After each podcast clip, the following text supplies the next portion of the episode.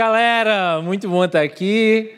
Voltamos aqui com nossa série. Rapaz. Cadê? Não veio nem com a Xuxinha aqui hoje, cara. Massa, gente, tá aqui, né? A gente começa hoje o Take It Você sabe que esse vídeo continua, né? A gente vai ter aí a série aí rodando cinco sábados. Esse, esse Take It desse ano, a gente vai ter dois momentos especiais diferentes no meio do Take Easy e com uma pegada um pouco diferente também, mas você vai ver essa história aí até, até o fim. Então a gente está aqui com Take Easy, benção demais, está tão cheio aqui.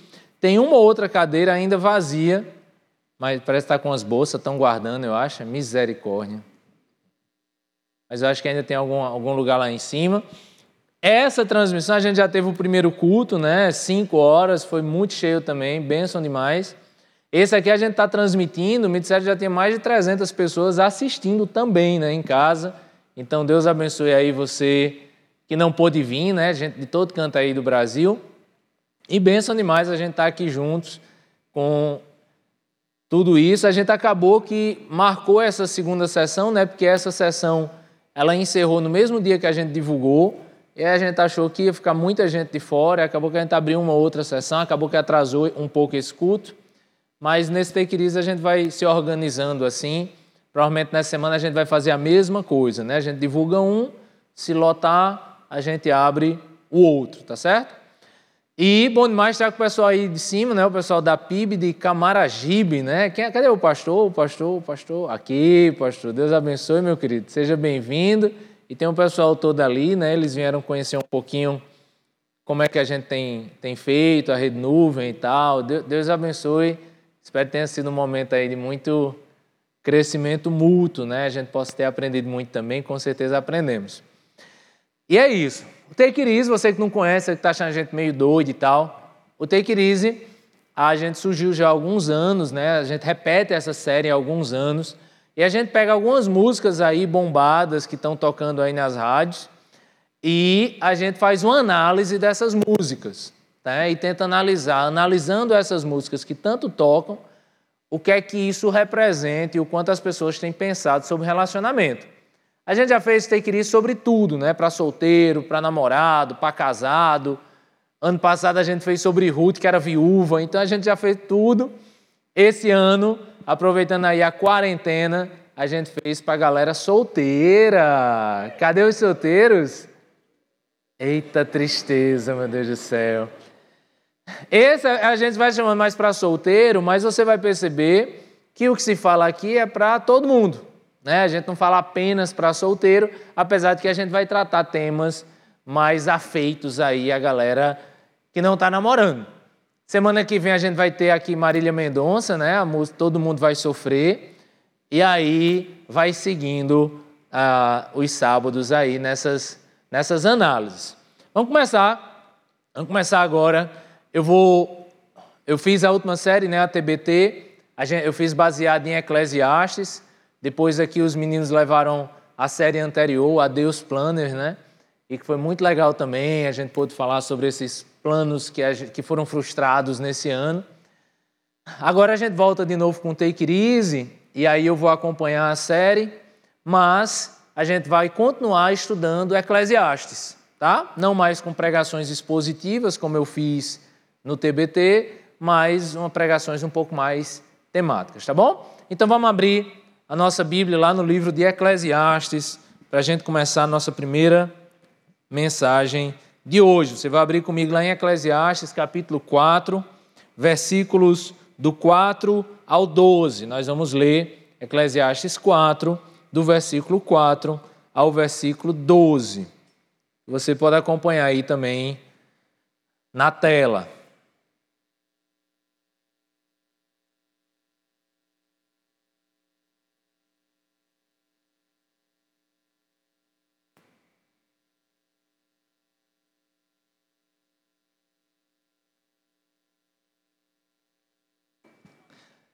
Eclesiastes 4. Abriu, gente? Amém?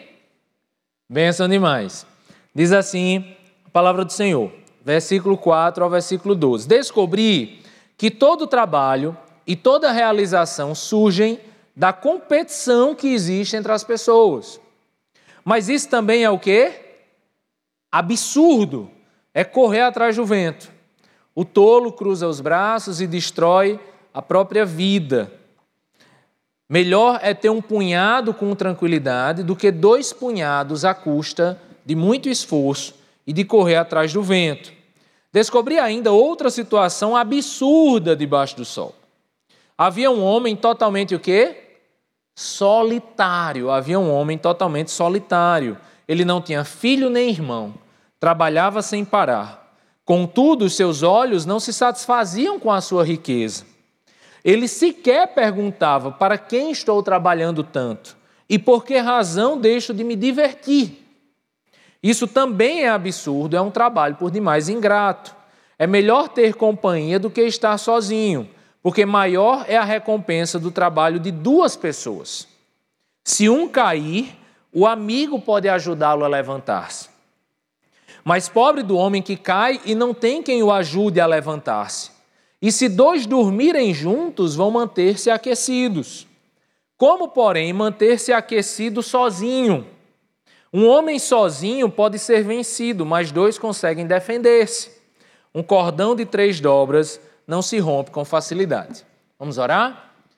Senhor Jesus, louvado seja teu nome, ó Deus, obrigado pela tua santa palavra, Senhor, obrigado pela bênção de estarmos aqui juntos mais esse culto, ó Deus, podendo adorar a Ti, podendo, podendo nos alegrar, podendo, ó Deus, aprender, Senhor. Nos dá conhecimento, nos dá discernimento, nos dá sabedoria, Senhor, através da Tua palavra, Senhor. Obrigado por tudo, nos conduz, tira toda e qualquer distração e que possamos aqui nessa noite aprender mais sobre o que Tu tens para nós, ó Deus. Obrigado por tudo, é assim que nós te oramos e agradecemos, em nome de Jesus. Amém. Pessoal, nessa primeira mensagem do Take It Easy, a gente vai estudar sobre uma música né, chamada Solteiro Não Trai. Né? Vocês ouviram aí essa canção, passou na abertura, e eu escolhi essa música, porque essa música simplesmente é uma, foi uma das dez mais tocadas no Brasil no ano passado, né? Uma das dez mais tocadas no Spotify no ano passado. Ela no YouTube aí está passando de 150 milhões de visualizações. Ou seja, a gente mora num país de 200 milhões de pessoas, apenas 25% da população brasileira, infelizmente, ainda não conhece essa obra. O cara, né, o Gustavo Mioto, que ele é o cantor e compositor dessa canção, ele disse o seguinte, abra aspas, a gente tem que ver o que as pessoas esperam ouvir. Né? Foi assim que ele, ele falou sobre a sua as suas composições. A gente tem que ver o que as pessoas esperam ouvir. Elas têm que ver a letra e pensar. Aí ele diz um palavrão que eu vou poupar vocês. Elas têm que ver a letra e pensar. Pi, é mesmo, eu não tinha pensado nisso. Né? Aí ele diz mais. É como a gente assistir uma aula de filosofia. Né? Ele disse, ele disse, quando a pessoa consegue traduzir em uma frase um pensamento que você tem na sua cabeça, meio abstrato. Ó, eu acho que a gente cria meio que gritos de guerra dentro das músicas. Eu achei isso emocionante, gente. Assim, uma aula de filosofia, uma coisa abstrata em sua mente, que depois vira um grito de guerra. Eu achei fantástico. E vocês vão ver que é isso mesmo. Eu vou ler a letra para vocês dessa aula de filosofia. Diz assim. Já é a quinta vez. Né? Ele tem uma voz meio fanha, venhamos e convenhamos, é meio estranha a voz dele. Né? Mas ele diz assim: já é a quinta vez que você ligar assim do nada. Né? Já é a quinta vez que você ligar assim do nada, que dorme em cama separada, ou, ou, né? A quinta vez que você terminou. Então estamos diante de um relacionamento que já acabou cinco vezes. Mas é a primeira vez que eu conheço outra pessoa, que eu estou beijando outra boca depois que eu conheci você. Então diz por quê? Tá me ligando com essa voz de raiva? Se entre nós não existe mais nada, foi esse fim que você escolheu, ou seja, foi ela que acabou o namoro pela quinta vez e estava ligando para ele. Por isso que ele diz o que para ela? Para de dizer que eu te traí.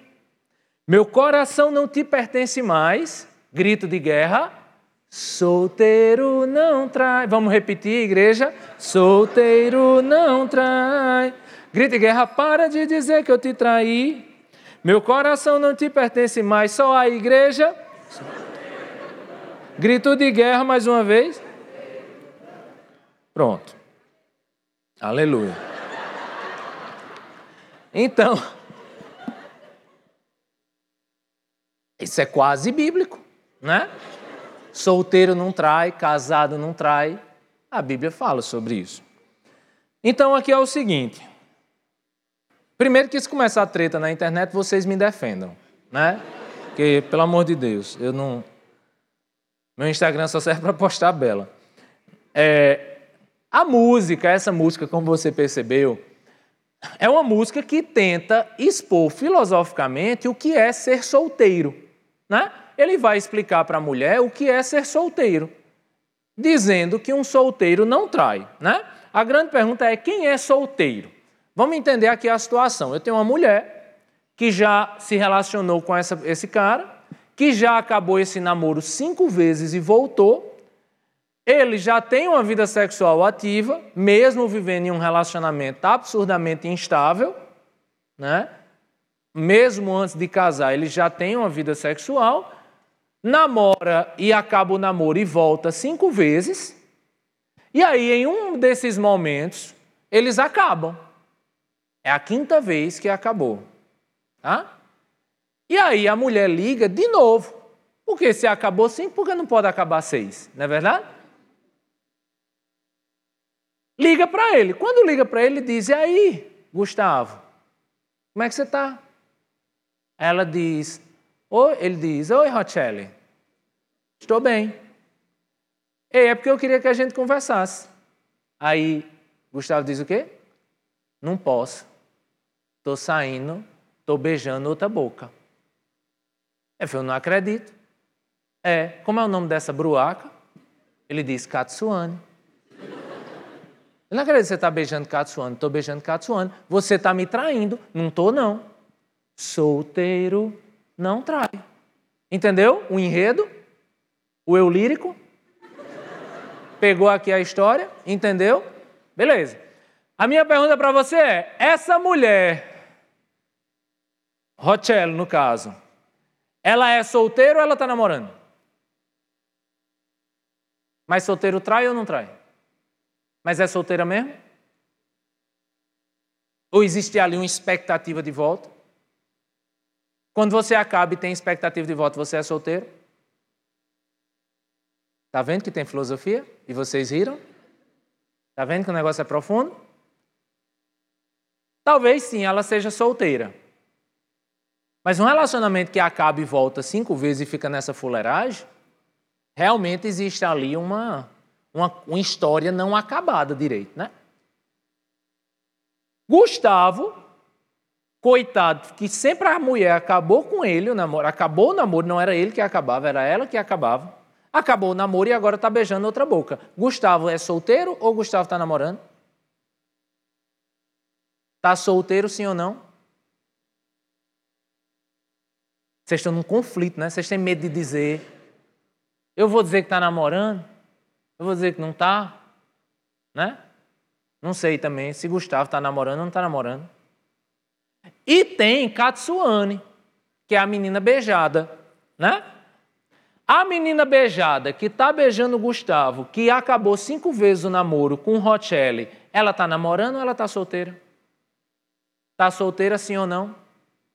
Olha que dilema. Olha que conflito. A grande questão aqui, e a minha grande pergunta aqui com vocês, não é discutir quem está solteiro.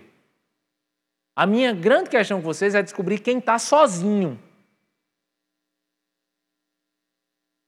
E a nossa discussão hoje não é sobre quem está namorando e quem está solteiro. A nossa discussão aqui é sobre quem está sozinho. A Bíblia fala sobre solteiros. Né? A Bíblia fala sobre solteiros. Quando a gente vê o Antigo Testamento, principalmente baseado em Gênesis 2, quando ele diz que o homem deixará pai e mãe, se unirá à sua esposa e formarão uma só carne e tal, tal, tal, existia no Antigo Testamento um paradigma do casamento como regra natural ou norma para todo mundo. Casar era o natural no Antigo Testamento. Se você for ver no Antigo Testamento quem era solteiro, eram pouquíssimas pessoas. A regra era todo mundo casar. Mas eu não tenho como falar de namoro, porque as pessoas casavam com 13 anos de idade. Homens casavam com 15 anos de idade. Então, quem era solteiro? Primeiramente, quem não tinha idade para casar. Segundo, quem não era solteiro? Pessoas que eram doentes, que tinham doenças na pele, por exemplo, e que precisavam morar fora da cidade. Quem era solteiro? Pessoas que não tinham condições financeiras de casar. Pessoas que viviam na mendicância e tal, tal, tal. Quem era solteiro? Divorciados e viúvos. Pronto. Esse era o público solteiro do Antigo Testamento. Em outras palavras, quem podia, casava. E você vai ver, na verdade, o solteirismo como uma coisa não comum no Antigo Testamento. Só que quando a gente chega no Novo Testamento, a gente começa a viver um outro paradigma. Por quê? Porque o próprio Jesus foi solteiro. E o próprio Jesus viveu uma vida inteira solteiro. Você vai ver Paulo, o apóstolo Paulo, defendendo o solteirismo. O próprio apóstolo Paulo vivendo uma vida celibatária. A gente tinha apóstolos que eram casados, né? A gente sabe que Pedro, por exemplo, era casado. O apóstolo Pedro era casado. Mas a gente sabe que o apóstolo Paulo não era. E a gente vê e acompanha na história da igreja, nos pais da igreja, essa valorização do, do, do, solteirismo. Por quê? Porque no Novo Testamento, ser solteiro, no Novo Testamento, casamento continua sendo norma. Norma que eu digo, continua sendo o comum, o natural, você se casar. Agora, o ser solteiro não é mais uma coisa incomum, ao contrário. No Novo Testamento, Jesus diz que ser solteiro é uma dádiva de Deus, e Paulo diz que o ser solteiro é um dom dado por Deus. E aí você vai ver então o Novo Testamento com a perspectiva do solteiro completamente diferente. Talvez por causa da vinda de Jesus e do reino de Deus instaurado, a gente começa a viver a urgência do reino. E na urgência do reino, e na urgência da vinda de Jesus, que é iminente, ser solteiro me faz dedicar mais tempo à obra. E é por isso que Paulo vai dizer que você que é solteiro trate de agradar a Deus e você que é casado trate de agradar a sua esposa. E é por isso que o ministro solteiro, ele passa a ter então uma relevância maior do que o ministro casado. E aí você vai ver, por exemplo, a Igreja Católica que institui o celibato para os seus ministros. E não está errada em assim fazer. Porque um ministro que é celibatário, ele se dedica totalmente ao Senhor. Mas, logicamente, ser um ministro do Senhor casado, isso não seria um problema. O próprio Paulo, em 1 Timóteo 3, ele diz que ao bispo cabe ser marido de uma só mulher. Ou seja, em nenhum momento o ministro é proibido de se casar, mas o solteirismo não é mais visto como era visto no Antigo Testamento. Ao contrário, ser solteiro no Novo Testamento é bênção. Agora, quando a gente vê hoje na igreja, nós que somos a igreja, que vivemos a era do reino, no Novo Testamento, quando a gente fala de ser solteiro, parece que está falando de uma doença. Ser solteiro dentro da igreja começou a se tornar uma coisa aparentemente ruim, aparentemente errada, né? Quem aqui é solteiro, está solteiro? Levanta a mão, levanta a mão para a gente lhe conhecer. Já baixaram? Não falei para baixar mão. Vocês estão com vergonha de quê? Eu nem vi direito. Morgação. Levanta a mão em solteiro, por favor. Olhe para o lado, veja a bênção. Né? Veja a bênção de mão levantada também. Esse é um momento de identificação, um momento massa. Tá? Quem está namorando? Quem está namorando? Levanta a mão. Quem está namorando? Levanta a mão. Vê se baixa a mão. Ó a alegria. Se eu não mandar baixar, vai ficar assim até o fim do culto né? Porque tem gente que namora e não aceita o amigo solteiro, né? Tem, tem gente que namora assim, que quando vê o amigo solteiro, parece que o amigo está doente, tá? Não, calma, calma, viu? Eu vou arranjar uma namorada para você. Calma. Fique tranquilo, né? Você que viu que fulano tá solteiro e já tá mandando WhatsApp pro seu amigo. Ei, tu viu? Terceira à esquerda, 45 graus. Viu quem levantou a mão? Já peguei o contatinho. Olha o contato aí. Você tem gente que vive de querer arranjar namoro. De, é o Santo Antônio evangélico, entendeu? É um negócio assim de surtar, que, que eu, eu já vi solteiro dizendo assim, rapaz, eu, eu sou incomodado com o fato de que quando eu chego na igreja e digo que eu estou solteiro, parece que eu estou doente. Parece que ser solteiro é um problema, sabe? Parece que ser solteiro é o fim do mundo. Mas quando a gente entende o Novo Testamento, ser solteiro é uma bênção, gente. E ser solteiro aqui, na nossa perspectiva, vai ser aquele que não é casado. Logicamente, quando a gente vive numa, numa cultura onde há namoro, é solteiro também quem não está namorando. Mas, biblicamente, solteiro não é essa coisa tão terrível como as pessoas falam. Quando a gente olha, então, para essa música, que ela é uma música que se, se propõe a explicar o que é ser solteiro, porque no final o grito de guerra dela, solteiro não trai, é ele explicando para a mulher o que é ser solteiro, ele está dizendo em outras palavras assim: oh, deixa eu explicar um negócio para você, Rochelle. É porque é o seguinte, acho que você não sabia, você perdeu essa aula na escola da vida. Quando você diz assim, ó oh, Gustavo, acabou, tá? Significa que acabou e que eu posso beijar outra pessoa. E quando eu beijo outra pessoa tendo acabado, significa que eu não estou lhe traindo. Entendeu, Rochelle? Solteiro não trai. É isso que ele quer dizer na música. Só que eu não quero aqui explicar sobre o que é ser solteiro, porque explicar o que é ser solteiro é algo muito simples. Eu quero para falar, falar com você o que é solidão. Porque se minha pergunta fosse não sobre o que é ser solteiro, e se eu não me propusesse aqui explicar o que é solteiro, mas me propusesse a explicar o que é solidão, a pergunta que eu começo a fazer a você agora é outra. A menina que acaba e volta o namoro cinco vezes, talvez ela tenha dilemas sobre se ela é solteira ou não. E talvez haja dúvida na gente aqui analisando essa situação sobre se ela é solteira ou não. Mas eu tenho certeza absoluta de uma coisa: ela é uma pessoa solitária. Eu lhe digo por que ela é uma pessoa solitária. Porque uma pessoa que começa um namoro e acaba, e depois começa, e acaba. E isso repete por cinco vezes. E ela ainda tem cara de pau de ligar a sexta vez para a pessoa, querendo voltar ao namoro que ela mesma acabou. E ela não deve ter acabado cinco vezes, porque ela é doida. Ela deve ter acabado cinco vezes, porque o cabo é sem futuro.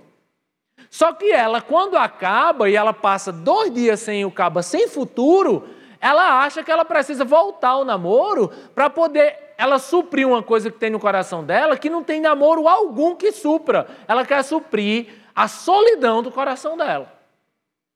Porque só uma pessoa que tem um problema muito grande de solidão se submete a voltar ao namoro pela sexta vez. Logicamente, não você que está achando que vai voltar pela sexta vez e vai dar certo. Não é para você que eu estou falando, vai dar certo. Vá na fé. Longe de mim dizer que seu namoro que tá, acabou cinco vezes vai dar errado. Mas assim, tirando você que discorda de mim, não tem como um casamento desse funcionar. Não tem como você acabar o namoro cinco vezes, casar e achar que vai ser feliz. Eu vou lhe dizer mais.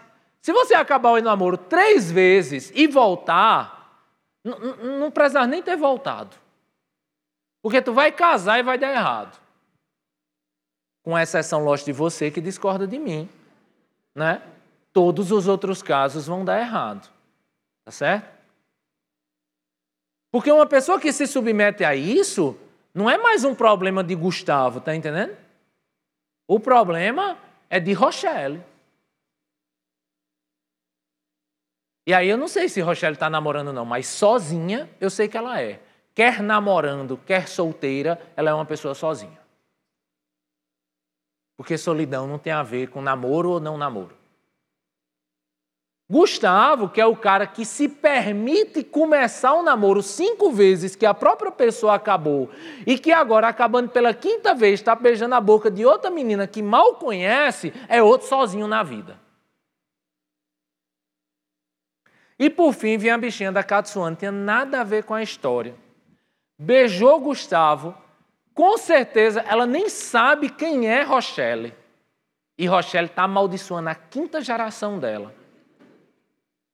Mas é uma menina que beija um cara que não sabe que esse cara tem um moído com outra e que já acabou e voltou cinco vezes e que ela está beijando esse caba tão recentemente que a pobre da outra coitada, sozinha também, liga para o outro sozinho, achando que está namorando para o outro sozinho, que acha que não está namorando, diz que está namorando outra menina que, coitada, também é sozinha.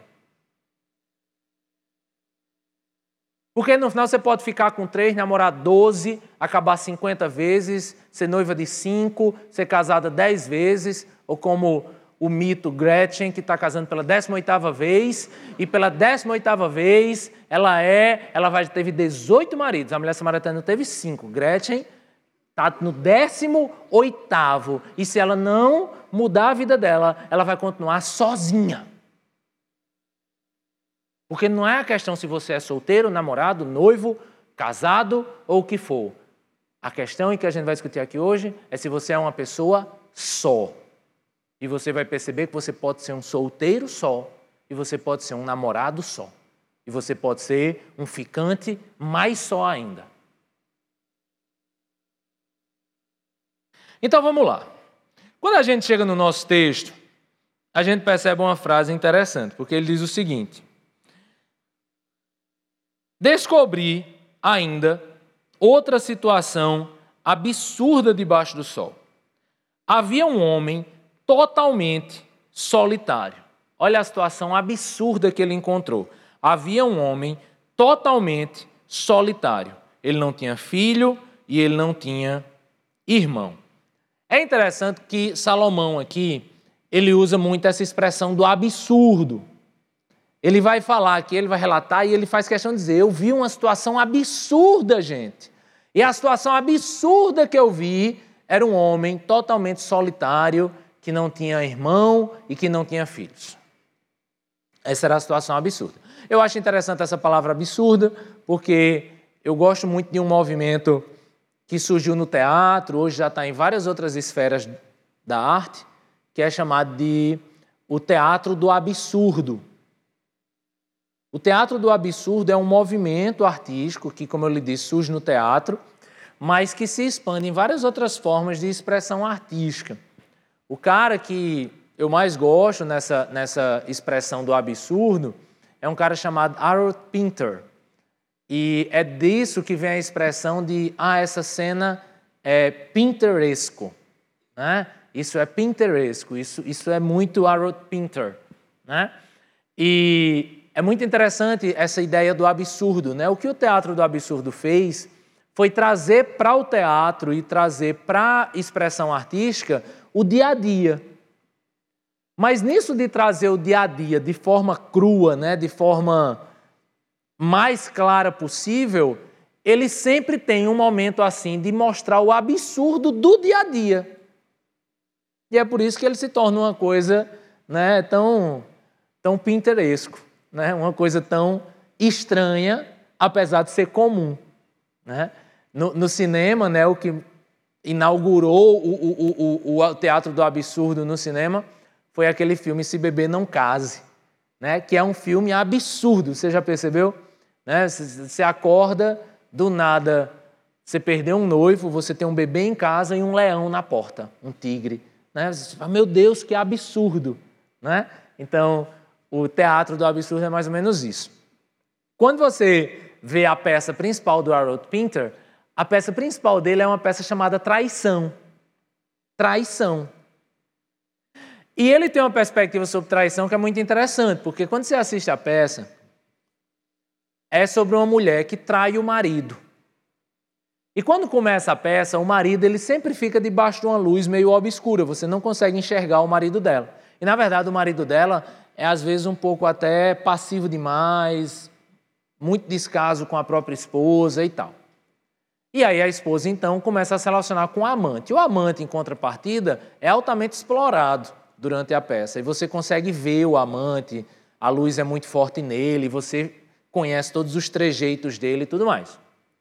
Quando vai chegando no fim da peça, e essa é a parte interessante da peça, a mulher começa a perceber melhor o próprio marido. E você começa agora, no fim da peça, a conhecer o marido dela. A luz então começa a ficar mais próxima dele, você começa a entender mais quem ele é, até o momento que a própria plateia e o próprio personagem começa a perceber que o marido é igual ao amante.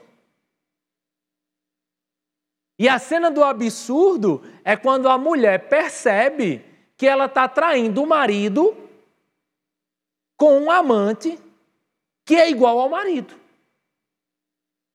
E que no fim, você percebe então que a traição não é nem necessariamente a traição dela com o marido, é ela traindo a ela mesma.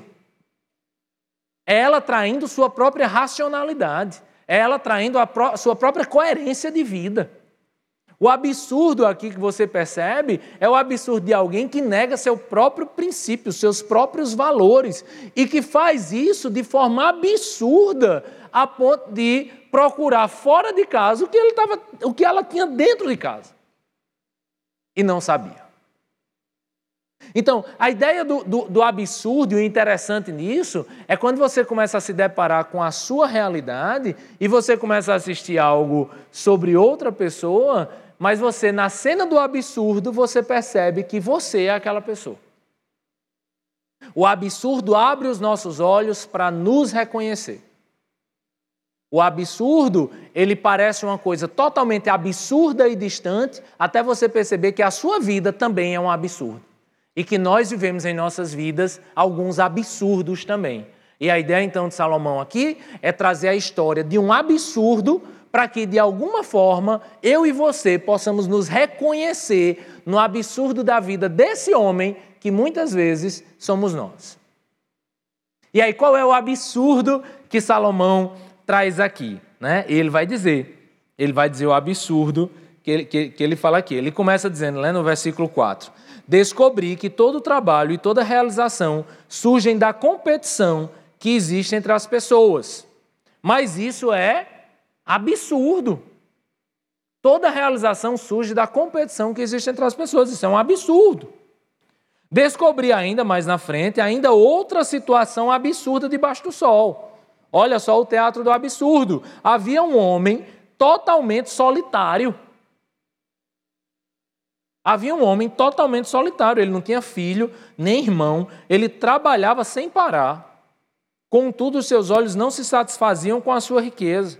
Ele sequer perguntava para quem estou trabalhando tanto e por que razão deixe de me divertir. Isso também é absurdo, é um trabalho por demais ingrato. O primeiro absurdo aqui da solidão, gente, não do solteiro, o pior problema aqui do absurdo da solidão é a solidão de pessoas que vivem a vida inteira como se a vida inteira fosse uma competição. A pessoa mais solitária é a pessoa que acha que está constantemente em uma competição. Você pode ser assim, eu vou repetir: solteiro, noivo, namorando, noivo, casado. Não existe pessoa mais solitária no mundo do que a pessoa que acha que tudo é uma competição. E que, assim sendo uma competição, ela foi feita para vencer. Tem gente que encara tudo como uma competição. Ah, aquela bichota está namorando esse cabo, eu vou namorar o irmão dela? Ele vai ver que eu não vou? Diga, duvida? Você vai ver? Rapaz, eu duvido tu passar nisso aí. Você vai ver? A gente vive na sociedade do desafio, de pessoas que são movidas unicamente ao desafio. Uma pessoa movida ao desafio, e, e é interessante como isso é forte no, no, em algumas redes sociais hoje, né? tipo TikTok, o tempo inteiro você está sendo desafiado, você está cumprindo esse desafio e as pessoas se motivam porque estão ali cumprindo um desafio e elas vão fazendo as coisas porque elas foram motivadas não pelo que a coisa é necessariamente, não pelo que a coisa traz em si mesma, não pela essência daquilo que eu estou fazendo, mas eu estou fazendo puramente pelo desafio. Você começa a entender que pessoas que vivem baseada não no que aquilo vai trazer, nem no benefício que aquilo vai fazer, nem na essência daqui do que aquilo é, mas que fazem a coisa unicamente pelo desafio de ganhar, de vencer e de chegar na frente e dizer: venci, essa pessoa é a mais solitária que existe. Não existe ninguém mais solitário daquele que acha que está na vida para competir e vencer. Não existe ninguém tão solitário como aquele que não entra em nada se não for desafiado a entrar, se não for desafiado a vencer e se não precisar usar a sua própria vida como uma forma simplesmente de dizer para os outros: eu fui melhor, eu ganhei, eu venci. É impossível se relacionar com uma pessoa assim. Porque a vida dela é uma solidão, porque a vida dela consiste em vê-la no pódio da vida em primeiro lugar. E quando uma pessoa se vê unicamente na vida no pódio no primeiro lugar, não existe lugar no pódio para outra pessoa. E ela é sozinha, mesmo que nos pódios, mas sozinha. Não existe ninguém tão solitário como aquele que vive a vida pensando que a vida é feita para ganhar dinheiro, para trabalhar, para estudar ou para fazer alguma coisa acima de tudo e acima de qualquer outra coisa da vida. Sabe, às vezes eu vejo gente que estuda para concurso, e logicamente é bênção estudar para concurso, você tem que estudar para concurso, se você não estudar, você não vai passar. Se você não se dedicar, você também não vai passar. A não ser que você compre uma prova, alguma coisa assim, mas você não vai passar. Né? Ah, comprei uma prova, graças a Deus. Não, graças ao cão. Você tem que estudar. Né? Você estuda, só dá vontade de Deus, você passa, beleza. Eu vejo algumas pessoas que tomam isso de uma forma idólatra. Não, peraí, eu vou estudar 16 horas, tá? Aí a gente vai, não vai poder se ver nesses próximos dois meses, porque a prova está chegando. E ela não fica falando comigo no WhatsApp, que aí eu estou muito dedicado na prova. Uma pessoa de um coração solitário, que é aquela que só se vê no pódio sozinho no primeiro lugar, é aquela que acha que a vida é competir para ganhar, é aquela que acha que a vida é ganhar mais dinheiro, para ter mais dinheiro, para fazer mais coisas. O problema de estar com uma pessoa dessa é que essa pessoa, ela não permite que ninguém esteja em sua vida verdadeiramente. Eu posso fazer um quiz aqui com você para você tentar entender quão solitário você é. E sempre lembra, não estou falando de solteiro, estou falando de pessoas que têm um coração solitário. Você pode estar namorando, mas você pode ser um péssimo namorado. É mesmo estar namorando numa parede. É mesmo estar namorando ninguém. A menina fala dez vezes com você no WhatsApp, você não responde uma. Estou dizendo que ela falou dez vezes em dez segundos, aí ninguém tem que responder mesmo, não. Ah, quando eu chegar em casa, depois da manhã, quando eu tiver um tempo, né? quando eu não estiver estudando, quando eu não estiver trabalhando, quando eu não estiver fazendo mais nada que preste na vida, eu falo com você. É melhor não namorar. Namorar uma parede é melhor não namorar, não. Ninguém é tão solteiro quanto a sua incapacidade de conseguir compartilhar as coisas. Sabe aquele povo que quando come, chega o prato dele, se você olhar para, se você olhar para a batata frita dele, e você se amostrar em pegar uma batata frita dele, ele quase bate na sua cara? Tu conhece gente assim? Aqui, ó, ó Deus, Jesus entregando. Chega uma pizza. Só tem cinco pizzas para três pessoas. Né? Só que só tem uma com a borda de chocolate, ó. Aí você faz assim: me dá um pedaço. A pessoa às vezes pode até dar, porque a vida criou algumas normas né, sociais, assim, mas você dá com a raiva, né, no seu coração, assim, tem uma dor de barriga essa nojenta. No seu coração, às vezes você deu porque chegou na conexão agora, né, não quer se indispor, mas você não queria dar, não.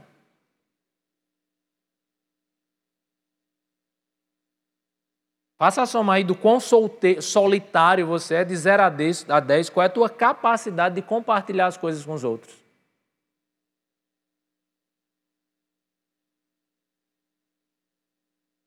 Você é tão solitário quanto a sua incapacidade de ceder aos outros e de perder pelos outros. Sua, sua incapacidade de renunciar você mesmo em função dos outros. Quão fácil é para você abrir mão de você mesmo, de algo que é bom para você, pelo outro? Ah, eu queria comer tanto um sushi. Né? Ah, eu queria comer tanto um sushi. Aí chega o namorado e diz: Eu queria pizza. Eu estou falando muito de comida. Vocês estão com fome? Eu jantei. Estou de boa. Eu vou falar de comida a noite toda, não estou nem aí. Sabe quando você está no, no, meio de um relacionamento que, que um relacionamento não é nada mais, nada menos do que a capacidade de abrir mão. Um relacionamento não é nada mais do que a capacidade de renunciar o tempo inteiro Inteiro, o tempo inteiro é renunciar. O tempo inteiro é renunciar. Rapaz, você casar, casar é a arte de perder. O tempo inteiro. E se você é homem, você vai perder muito mais. Sempre, todos os dias. E você nunca vai ter razão. E você vai ter que sorrir ainda. E vai ter que agradecer a Deus pela mulher da sua vida. Que você nunca vai estar certo.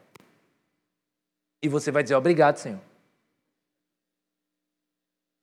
Por essa mulher tão maravilhosa. Tão sábia, por estar certa sempre.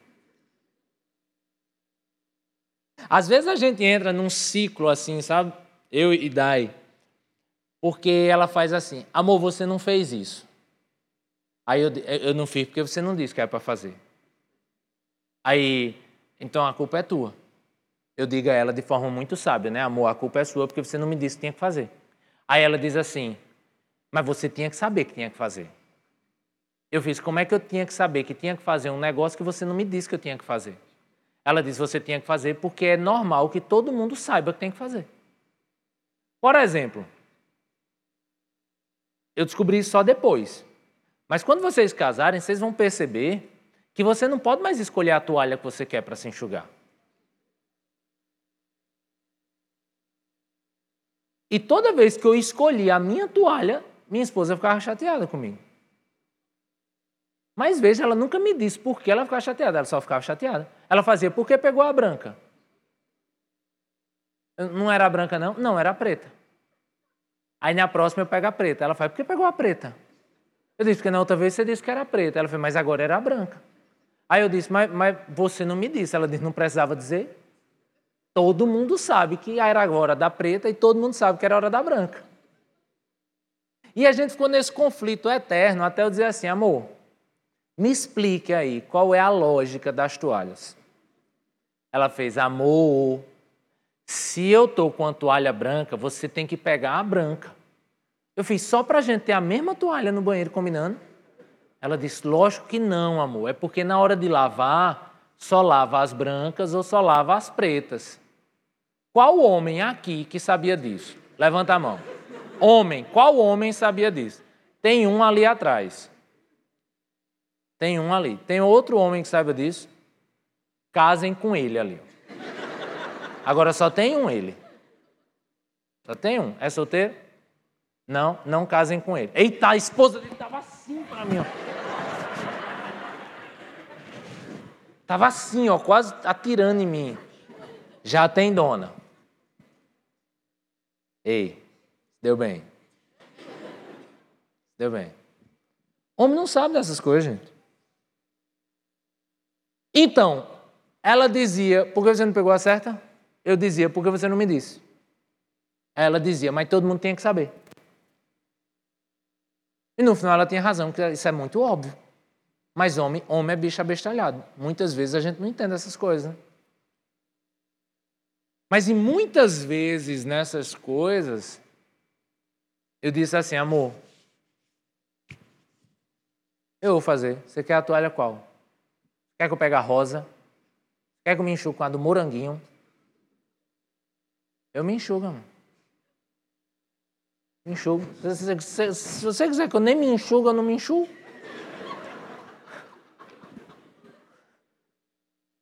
Sai pingando no quarto. Tô nem aí.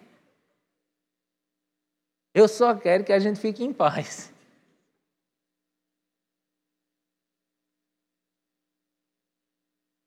É muito difícil, gente, você aceitar perder. É muito difícil no momento desse, que brigas que não têm solução e que os dois acham que estão certos, o relacionamento só vai para frente quando um diz assim: me perdoe, eu entendo você, entendo você, entendo você. Eu sou bem competitivo, né? E é muito difícil isso, porque hoje mesmo, antes de vir, eu estava brincando com Bela de futebol né? E o, o, gol, ela fazia gol atrás de mim, eu fazia gol atrás dela. Não precisava ter disso, dito isso, né? Isso é óbvio. Mas era, não era uma trava, era na parede. Se batesse na parede atrás de mim, era gol dela. Se batesse na parede atrás dela, era gol meu. E aí eu fui deixando ela ganhar, né? Fui deixando ela ganhar e tal. Aí foi 1 a 0 1 a 1 2 a 1 2 a 2 Aí depois eu deixei, ela fez 3 a 2 4 a 2 5 a 2 8 a 2 Aí eu, pronto, agora é hora de mostrar quem é que manda. Aí eu fiz, pá, 8 a 3 Aí eu não ia mais deixar ela fazer gol, mas ela fez 9 a 3 Aí eu fiquei desesperado. Eu fiz tempo, né? Deixa eu tomar uma água, deixa eu botar uma luva, deixa eu. Uma luva de goleiro, né? Deixa eu fazer. Aí eu fiz, não posso mais deixar, né? Pegou, ela fez 4. Ou, oh, Pegou, eu, eu, eu, eu defendi, fiz o 4, 9 a 4. Eu fui, pronto, agora eu não posso mais deixar fazer gol. Aí eu peguei, fiquei na frente dela desesperado. Caramba, eu não posso perder de 10 a 4, né? Ela tem 5 anos de idade. E eu fiquei ali desesperado. Eu ia deixar ela ganhar quando eu ia fazer 9 a 9, ia deixar ela ganhar, entendeu? Mas pelo menos de 10 a 9, né? Aí eu fiquei lá desesperado, não sei o que. Ela pegou a bola, jogou no teto e fez gol e saiu correndo, gritando, dizendo que tinha ganho. Aí eu fiz, ganhou não, ganhou não, no teto não vale. Eu disse para vocês que o gol era no teto, eu também tinha dito a ela, o gol era atrás de mim. Eu disse, não ganhou não, só que ela começou a gritar mais alto que eu, mamãe, ganhei, mamãe, ganhei, me abraça, eu ganhei. Aí daí agarrou e disse, não agarra ela, ela está roubando. Namor, ela está roubando, é mentira dela. Ela não ganhou, Bela, no teto não vale, Bela. Ela disse, Vale, que eu fiz e eu ganhei. A ideia fez, amor, ela ganhou. Eu fiz, caramba, eu perdi. Eu ia, logicamente, perder, mas eu queria perder de 10 a 9, eu não queria perder de 10 a 4, entendeu? E realmente, o teto não valia.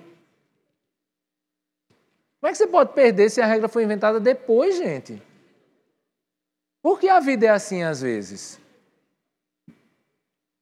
10 a 4, você entende a complexidade disso? Lógico não tem complexidade aqui. A questão é o quanto o nosso orgulho é ferido. Você é tão sozinho quanto o tamanho do seu orgulho e da sua incapacidade de aceitar perder pelo outro. A nossa incapacidade, no, o nosso nível de solidão, por fim, está na nossa incapacidade de oferecer o melhor de nós para os outros. Não é você, ah, quando eu tiver tempo eu lhe dou uma satisfação. Ah, quando eu puder eu faço algo por você. Ah, quando, quando eu tiver dinheiro a gente faz determinada coisa. Não. Pessoas que só fazem o melhor de si para si mesma, si mesmas, são as pessoas mais solitárias que tem. A solidão, gente, está no individualismo. A solidão está no orgulho. A solidão está no egoísmo. A nossa incapacidade de fazer o melhor, o melhor eu dou ao outro. O melhor, o melhor eu faço para o outro. Eu não quero nada para mim, eu quero para o outro. É esse coração que é um coração que consegue se relacionar com alguém. Veja, você pode estar namorando e você pode estar até casado aqui. Mas se você for essa pessoa, coitado da pessoa que está namorando com você, está namorando você. Porque é muito difícil estar com alguém que tem um coração solitário. É muito difícil se relacionar com alguém que tem um coração individualista, egoísta, vaidoso, orgulhoso. É um absurdo quão solitária é a pessoa que pensa apenas em si mesmo e que se preocupa apenas consigo mesmo. Mas aí Salomão ele traz uma saída melhor.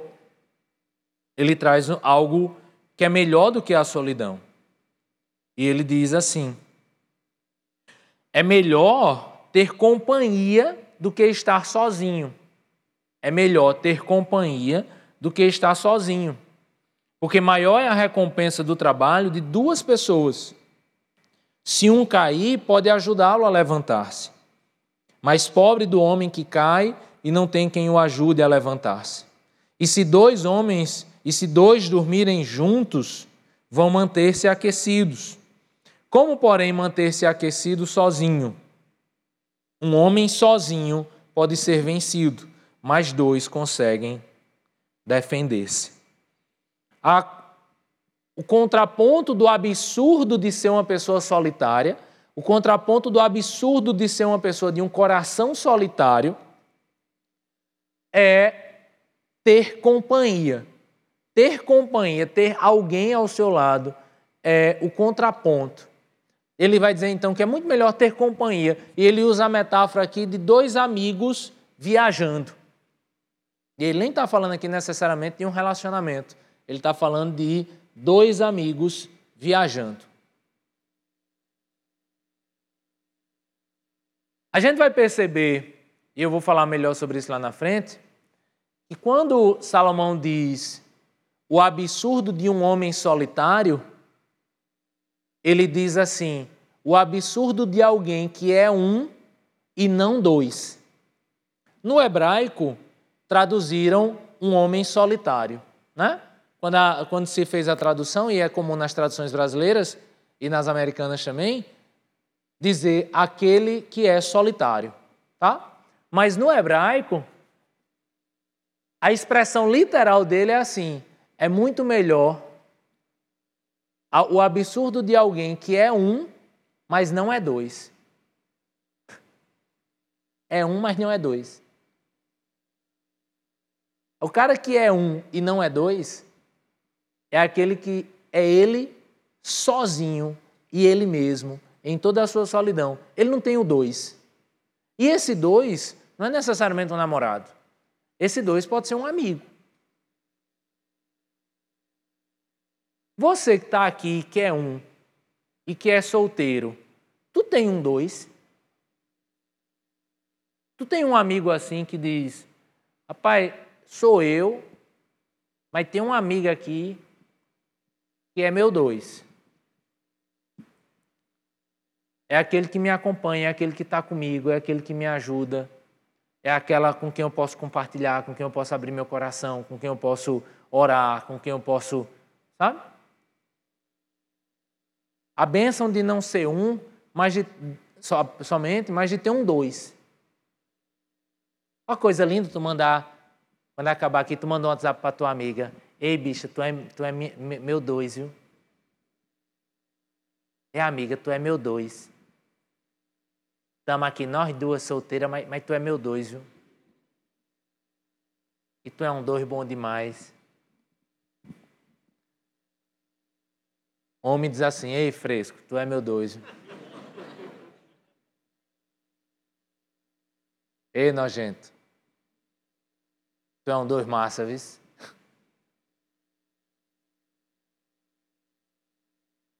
Ele diz que é melhor ter companhia, e aí ele começa a usar a expressão dois, né?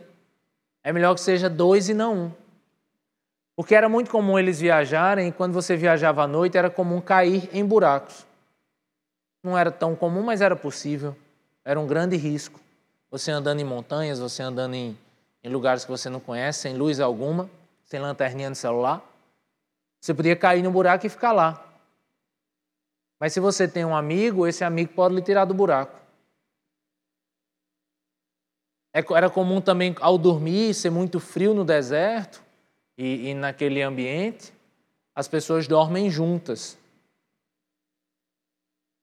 Dormiam juntas. Não dormiam um aqui e outro ali, né? Dormiam juntos. Porque quando são dois, quando você tem um dois, você não morre de frio, né? E se aparecer alguém para lhe assaltar no meio do caminho, é muito melhor dois para se defender do que um. Então ele vai dizer que o solitário é um e não tem o dois. Mas é muito melhor você ter um dois na vida. Você ter alguém que possa lhe ajudar nas adversidades, você ter alguém que possa lhe aquecer nas noites, você ter alguém que possa lhe tirar dos buracos, você ter alguém que possa lhe ajudar em todas as adversidades da sua vida, até mesmo quando você tiver que lutar com alguém. É muito melhor que tenha o dois. É muito interessante a ideia do teu dois, porque eu li com a dificuldade do solitário, né? Porque ele diz: é muito melhor que seja dois para dormir do que um. E aí eu tenho um negócio engraçado com minha esposa, assim. Engraçado, talvez para você, para mim não é engraçado, não. A minha esposa às vezes faz: amor, me abraça na cama, ó. Aí eu vou todo enxerido abraçar. Aí abraça uma pedra de gelo. Ela faz: me aquece. É mesmo que tá abraçando Frozen. Elsa. Minha esposa deve ter algum problema na temperatura dela, assim. Não é, não é normal, não. Não é normal, não. E aí ela faz um negócio assim que eu fico doidinho. Ela pega o pé e bota na, na minha coxa. Ela vai bem assim, aí faz... Uh. Cara, é mesmo que Olaf me dá um beijo assim, sabe? E parece que a parte, assim, parece que é mais sensível, né? Não sei. Parece que é uma pedra de gelo escorrendo na, na sua perna, sabe? Aí ela faz, tá bom, amor? Aí eu faço, tá maravilhoso. bom demais. Como é bom lhe abraçar. Isso me tremendo todinho. É bom ser doido porque tem um que aquece, né? Mas sempre tem a Elsa, né? Eu vivi um negócio engraçado esses dias, achei engraçado. Eu não vou contar a história toda, porque a história toda é longa. Mas só para você entender, eu, eu, tenho um, eu tive um trauma com Bela dormindo no berço, porque um dia acordei de madrugada, Deus me acordou e ela estava queimando em febre. Levei para o hospital, ela entrou em antibiótico, não sei o quê. E aí eu falei, não, venha dormir na minha cama. Aí botei ela na minha cama. Isso não é testemunho, na verdade isso não é bom fazer e tal, mas eu faço. Então, eu não estou falando para casado, quando vocês casarem, vocês fazem melhor do que eu.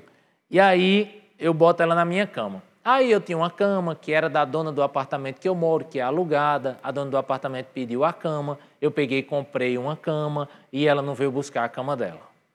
E aí eu fiquei com duas camas no quarto. Eu disse: Bela, você já está com seus quatro anos, extremamente madura. Você vai deixar de dormir na cama com papai e mamãe e agora você vai dormir nessa cama de casal dentro do nosso quarto. Você vê que foi uma maturidade. Ela já saiu da nossa cama, mas eu tenho uma filha agora com cinco anos dormindo numa cama de casado, né? Uma queen size para o seu 1,10 metro e centímetros. E ela vai lá, bota seus dois travesseiros, seu, seu, seu cobertor da Frozen, seu travesseiro da Branca de Neve e dorme extremamente madura nessa cama de casal.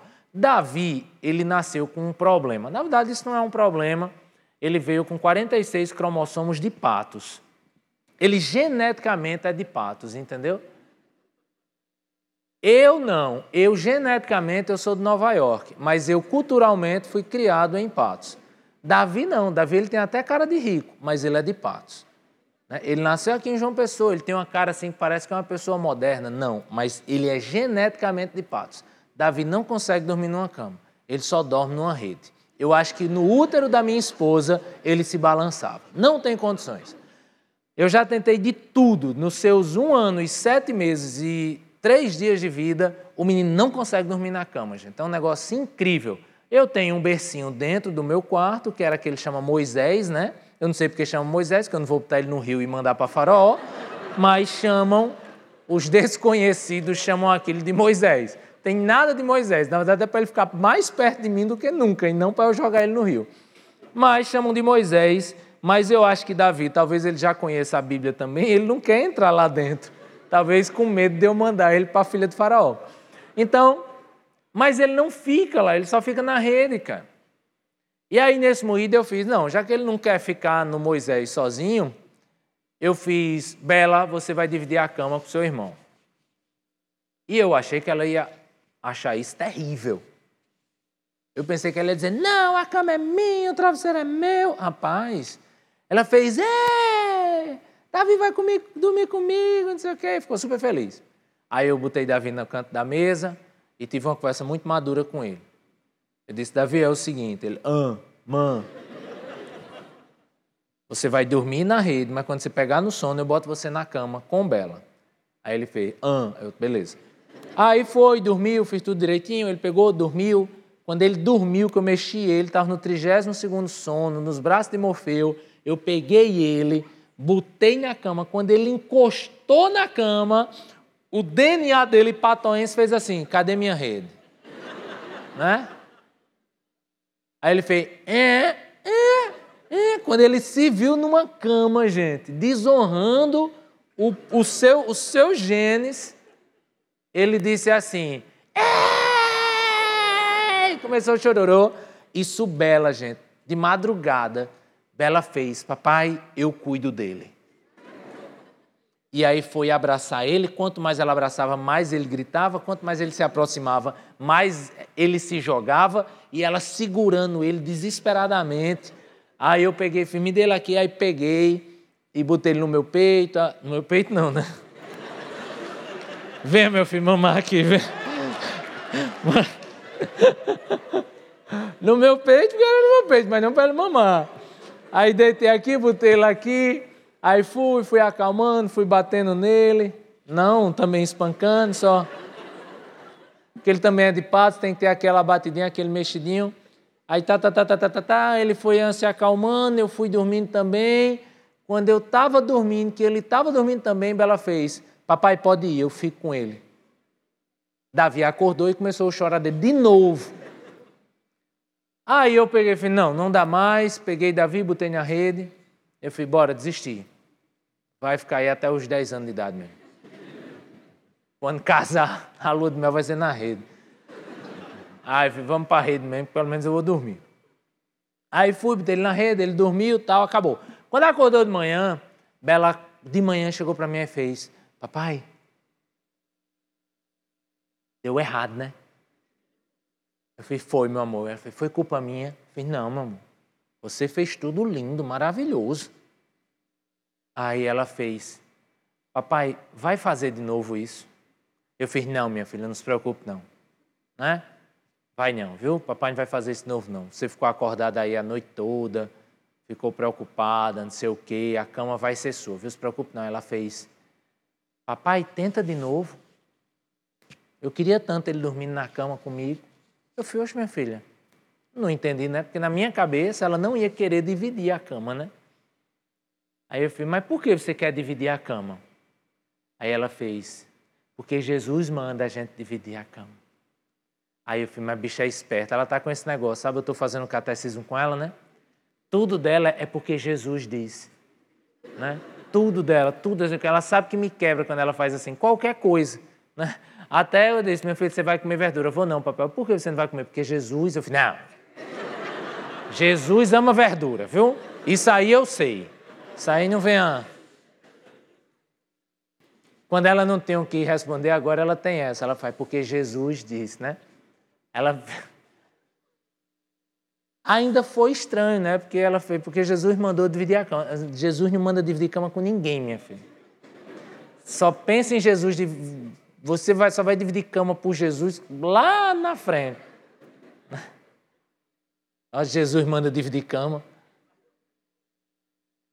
Mas eu achei lindo uma coisa nela, porque você sabe como criança é, né? Criança é é aqui é para mim, esse brinquedo é meu, não sei o que, não sei o que. E a cama e o sono é, é algo muito nosso. E é algo que normalmente você não quer compartilhar. É algo normalmente que é seu e você não quer ser incomodado. Quem gosta de ser acordado quando está dormindo? Eu achei lindo isso, eu achei lindo essa, essa forma desprendida dela de, de, de, de se dedicar a dormir com o irmãozinho. Na verdade, o que é interessante, que talvez não caiba na sua vida, mas eu vou dizer algo que eu vejo normalmente, é porque é o seguinte: Algumas pessoas, elas se decepcionam no decorrer da vida delas, com relacionamento, né? Elas se decepcionou porque começou a namorar um cabo com 15 anos, acabou com 20, aí depois passou quatro anos solteira ou solteiro, aí achou um que disse assim, não, esse aqui é de Deus. Aí durou três anos, descobriu que o cabo era safado, aí não sei o quê, e você tinha feito toda a sua vida já, né? Ah, vou casar aos 20 tanto, vou ter filho aos tanto, quero ter três filhos. E aí você vai tendo decepção em cima de decepção, decepção em cima de decepção. E aí chega uma hora que algumas pessoas dizem assim: rapaz, eu vou me dedicar à minha profissão. E isso não está errado. Né? Isso não está errado. Ah, eu vou me dedicar à minha profissão, eu vou é ganhar dinheiro, eu vou é passar num concurso, eu vou é não sei o que da vida, eu vou é viajar e tal, tal, tal. Aí você já está trabalhando, você já saiu da casa dos pais, você já tem seu próprio apartamento, você já tem seu próprio carro, você já faz suas viagens. E aí vai chegando um momento da vida que essa pessoa, que é uma pessoa que não está se relacionando com ninguém, mas que o problema não é esse. O problema é que ela começou a gerar algo no coração dela. Ela começa a achar que nenhum homem presta, que nenhuma mulher tem futuro. Essa pessoa começa a supervalorizar, ganhar mais, status e tal, tal, tal. E ela vai se tornando uma pessoa extremamente individualista, sabe? Uma pessoa que acha que ninguém vai dar certo para ela, que não tem mais futuro para ninguém, e vai se tornando uma pessoa solitária. Ela começa a não participar mais da igreja, ela começa a ter um núcleo muito mínimo de amigos, só aqueles amigos que ainda aturam essa, essa, essa, essa, essa ranzinza que vai criando, entendeu? E essas pessoas, não é que o problema delas é que elas são solteiras, é que essas pessoas elas se trancaram numa solidão. E elas começaram a perder a alegria que é a companhia de outras pessoas. A alegria que é conseguir construir algo junto com outras pessoas. Mesmo que essa outra pessoa tenha seus jeitos e seus trejeitos. Na verdade, a gente vai envelhecendo, gente, e a gente vai ficando um porre. Não é? Tu já percebeu quando a gente tem 20, 25 anos? Qualquer amigo é amigo. Tu vai sair assim, aí uma pessoa esculhambada, outra pessoa é séria, outra pessoa não está aí para ninguém, outra pessoa vive na internet, e tu faz amizade com todo mundo.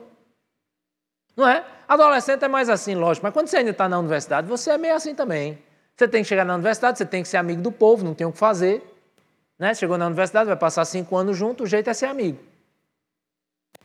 Mas parece que vai passando o tempo, você vai ficando chato assim, sabe?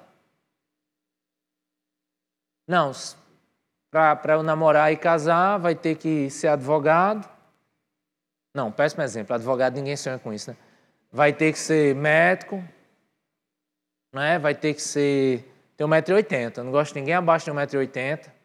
Abaixo de 1,80m para mim é não. Até aí é normal. Até aí, menina de 10 anos, 15 anos, pensa assim. Mas quando você vai passando o tempo, aí você faz assim. Você começa a conhecer uma pessoa e faz. Hum. Eu tenho amigo que é assim, né? Vai. E aí, Deus vai dar certo, cara? Rapaz, menina de Deus, né? Hum, rapaz. Ela tem um calcanhar rachado. Eu fiz, não. Não, cara, pelo amor de Deus. Menina linda, cara, menina de Deus e tal. Fiz, é, bro, mas quando eu vejo o calcanhar dela, eu fico, tá, cabe, chega do meio do mato essa menina.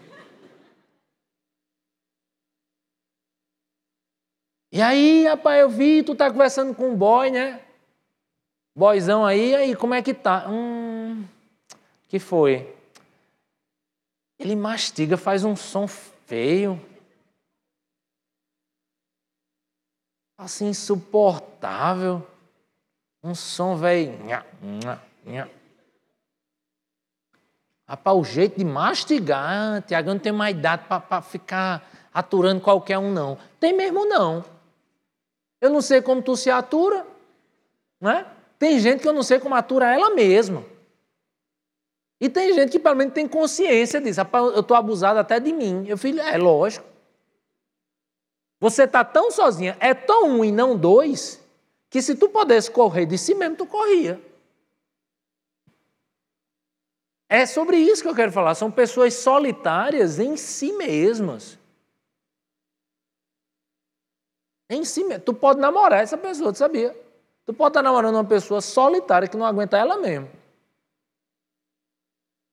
E que ela não vai lhe aguentar. E que, como diz a Bíblia que manda acabar namoro, o problema não é você, é ele. Quase bíblico, né? Essa forma de acabar o namoro. Esse é o grande problema. São pessoas que se fecham em si mesmas e são, vão virando solitárias porque elas não entendem a bênção de ter dois. Só que para encerrar já, ele encerra dizendo o seguinte. Ele encerra dizendo: Um homem sozinho pode ser vencido, mas dois conseguem defender-se. Você lembra do começo? Quem é o solitário? O solitário é você que é um e não dois. Mas é melhor que sejam dois, porque dois conseguem defender-se. E ele encerra dizendo: um cordão de três dobras não se rompe com facilidade. É melhor que seja um. Tem gente que é um e não é dois. Mas é melhor quando você é um e dois. E agora um cordão de três dobras, ele não se rompe. Na verdade, Jerônimo e Ambrósio, né, pais da igreja, eles diziam que o, a terceira, né, o terceiro aqui, que na verdade é o principal aqui, ele tem que ser Jesus. Deixa eu explicar uma coisa, né, que talvez é o mais importante que eu tenho a dizer hoje. Eu tenho dito aqui a pregação inteira que não importa se você namora ou se você é noivo e tal, tal, tal ou se você está solteiro. A questão é quão solitário é o seu coração. Eu conversei com vocês da música lá, Solteiro Não Trai, que não dá nem para saber quem é solteiro quem está namorando. Mas uma coisa eu sei, os três são solitários. E para eu concluir essa questão, eu lhe digo o seguinte: solitário não é a pessoa que tem cinco amigos, ou que não tem amigos, ou que tem namorado, ou que não tem namorado. Solitária é a pessoa que não tem Jesus. Porque voltando à ideia daquele que é um e que não é dois, apenas Jesus pode suprir a solidão do nosso coração. Sabe quando a menina acaba e volta o namoro cinco vezes? E ela acha que é esse namoro que vai suprir a solidão dela? Na verdade, a única pessoa que pode suprir a solidão dela é Jesus. Sabe esse cara que aceita voltar um namoro cinco vezes e que depois beija outra menina e acha que é nela que vai tirar a sua solidão? Esse cara só vai matar a solidão dele se ele tiver Jesus. Sabe essa menina que está beijando um cara que nem conhece, que não sabe nem a história dele, porque ela acha que é beijando esse cara que ela vai deixar de ser de viver a solidão? Essa menina só deixa de ser solitária quando ela encontrar Jesus. Sabe esse momento de quarentena e de quarentena que a gente viveu e vive, e que, de distância, e de um metro e meio, e de não sei o quê, e de pessoas depressivas em casa, e tal, tal, tal. A única forma de vencer a quarentena, gente, de vencer a solidão que tudo isso nos causou e que tudo isso trouxe para tantas pessoas, a única forma de vencer a solidão é Jesus. Jesus é o único que pode encher o nosso coração, e não importa se você está solteiro ou se você está namorando, mas é em Jesus que a minha solidão tem fim. E aí é quando eu tenho Jesus, e é quando eu sou um, mas também eu sou dois, porque eu tenho Jesus. E eu tenho ainda uma benção maior. Eu tenho uma benção maior de ter um amigo se eu for apenas, se eu ainda for um solteiro. E de ter, às vezes, também o amigo, mas também ter uma namorada. E a benção de ter um outro grande amigo. E a benção de transformar essa minha namorada numa esposa. E a benção de saber que eu não estou só. E que tudo isso começa não porque eu tenho um amigo, nem porque eu tenho uma namorada que é a esposa, mas tudo começou no momento em que eu tive Jesus e que Jesus supriu toda a solidão do meu coração e que Jesus supriu todas as faltas do meu coração, e que Jesus supriu todas as peças que faltavam no meu coração, e que em Jesus eu me fiz completo, e que eu não precisei de ninguém para me fazer completo, e que eu não precisei voltar ao namoro cinco vezes para me sentir completo, para me perceber pela sexta vez incompleto. É em Jesus que eu supro a minha solidão, é em Jesus que eu posso suprir todas as faltas da minha vida, é em Jesus que os solitários têm a primeira e a principal companhia da sua vida.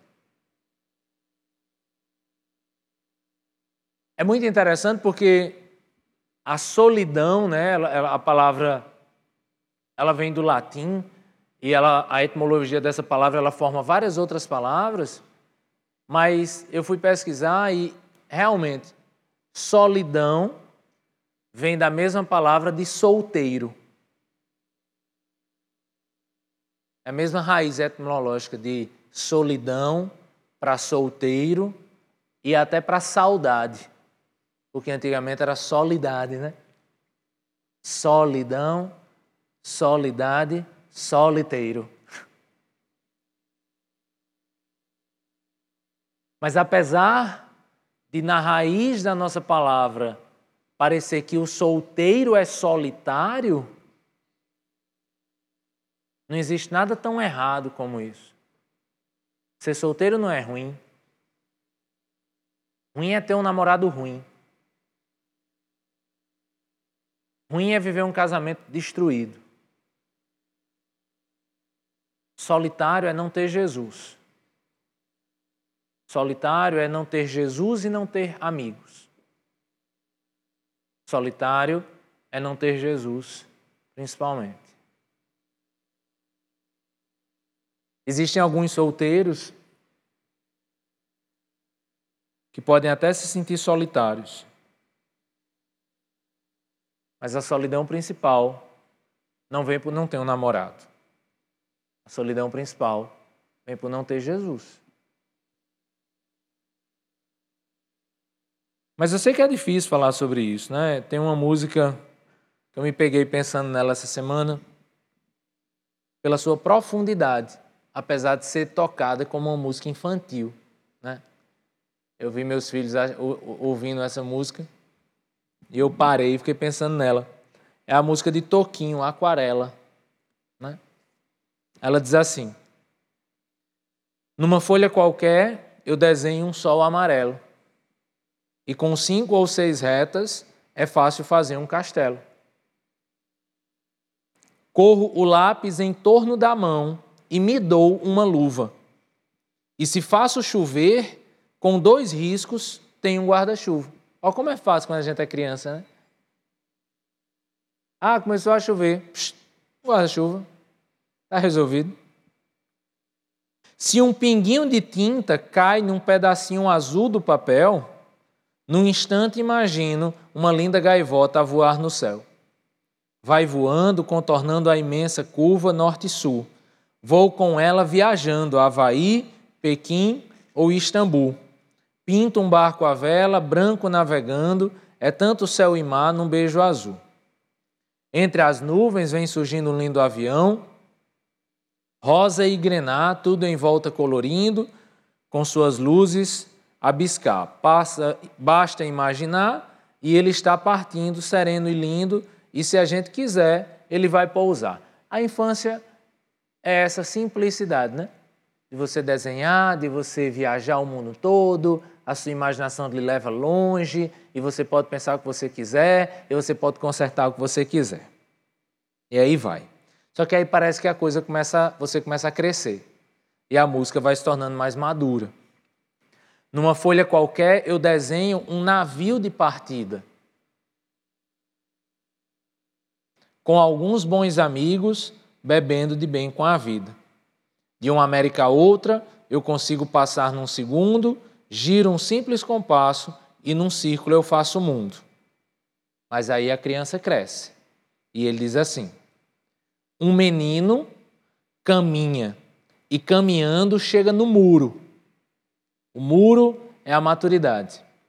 Um menino caminha e caminhando chega no muro. E ali, logo em frente, a esperar pela gente, o futuro está. Como é o futuro? E o futuro é uma astronave que tentamos pilotar. Se enquanto criança a gente tinha domínio sobre tudo, o futuro a gente não tem. O futuro é uma astronave que tentamos pilotar. Não tem tempo, nem piedade e nem tem hora de chegar.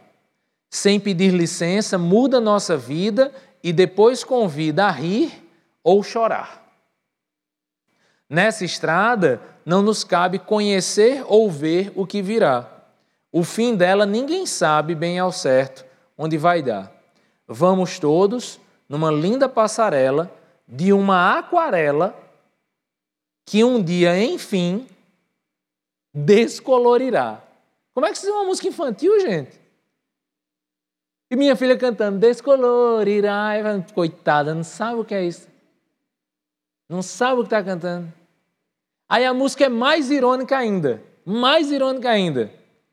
Ele volta para o começo da música só para dizer que tudo aquilo que você desenhou vai descolorir. Olha que safado. Vinícius de Moraes, é, é aqui o Toquinho, né? Mas Vinícius Moraes gosta muito de cantar essa música.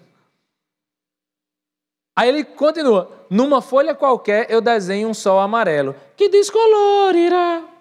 Olha que sacana. E com cinco ou seis retas é fácil fazer um castelo que descolorirá. Aí ele termina: gira um simples compasso e num círculo eu faço o mundo que descolorirá.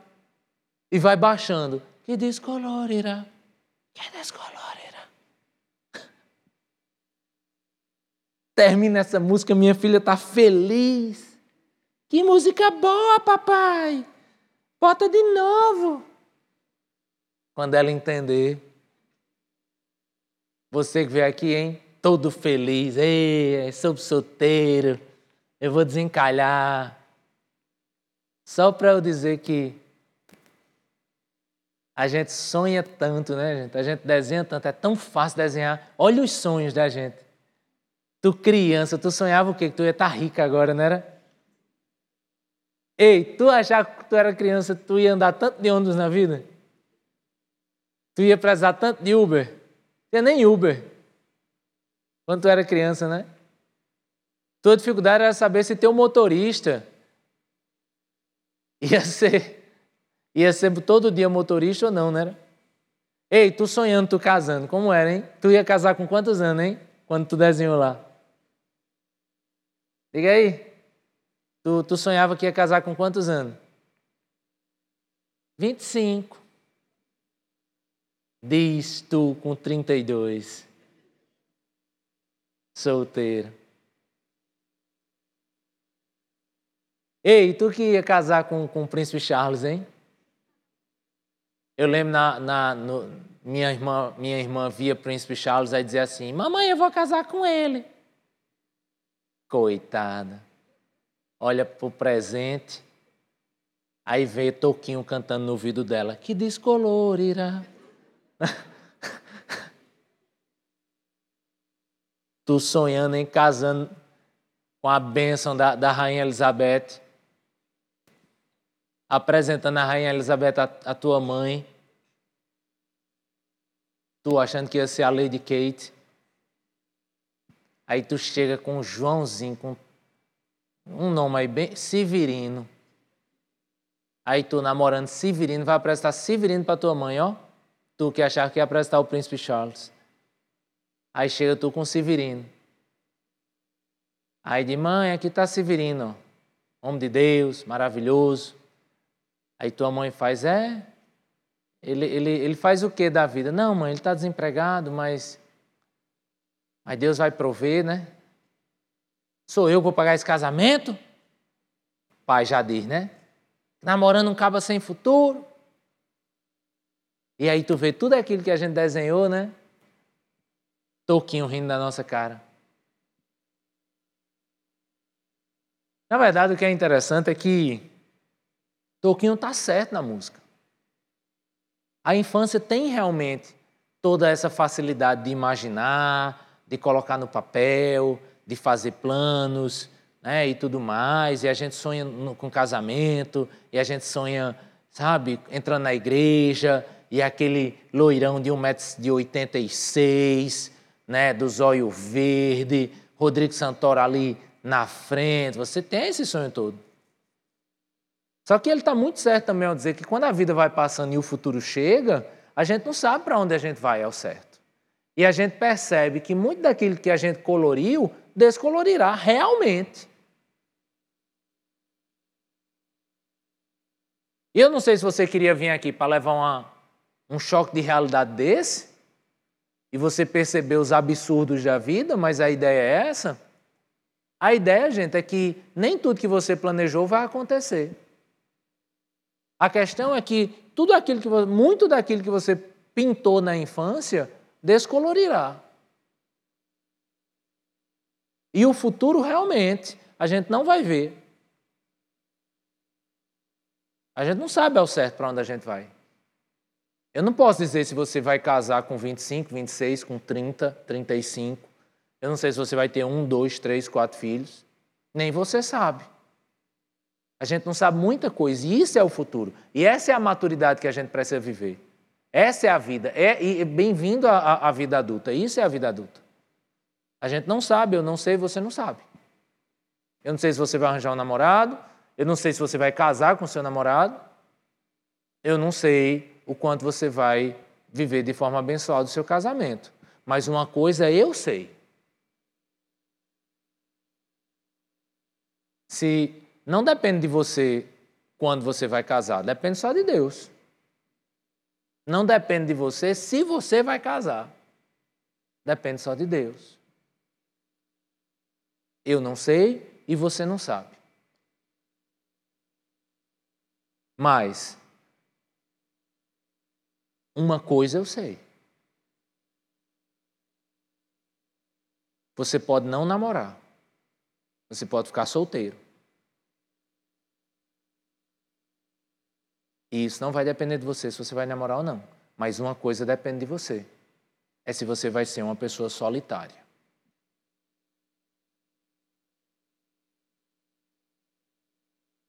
Porque você pode ser uma pessoa solitária até mesmo casada e com filhos. E como existem pessoas solitárias casadas e com filhos? Os filhos, coitados, estão escanteados porque ele só faz trabalhar na vida. A questão não é se você vai casar e ter filhos. A questão é se você vai tratar o seu coração solitário. Deixando seu coração solitário ser preenchido por aquele que pode ser dois com você.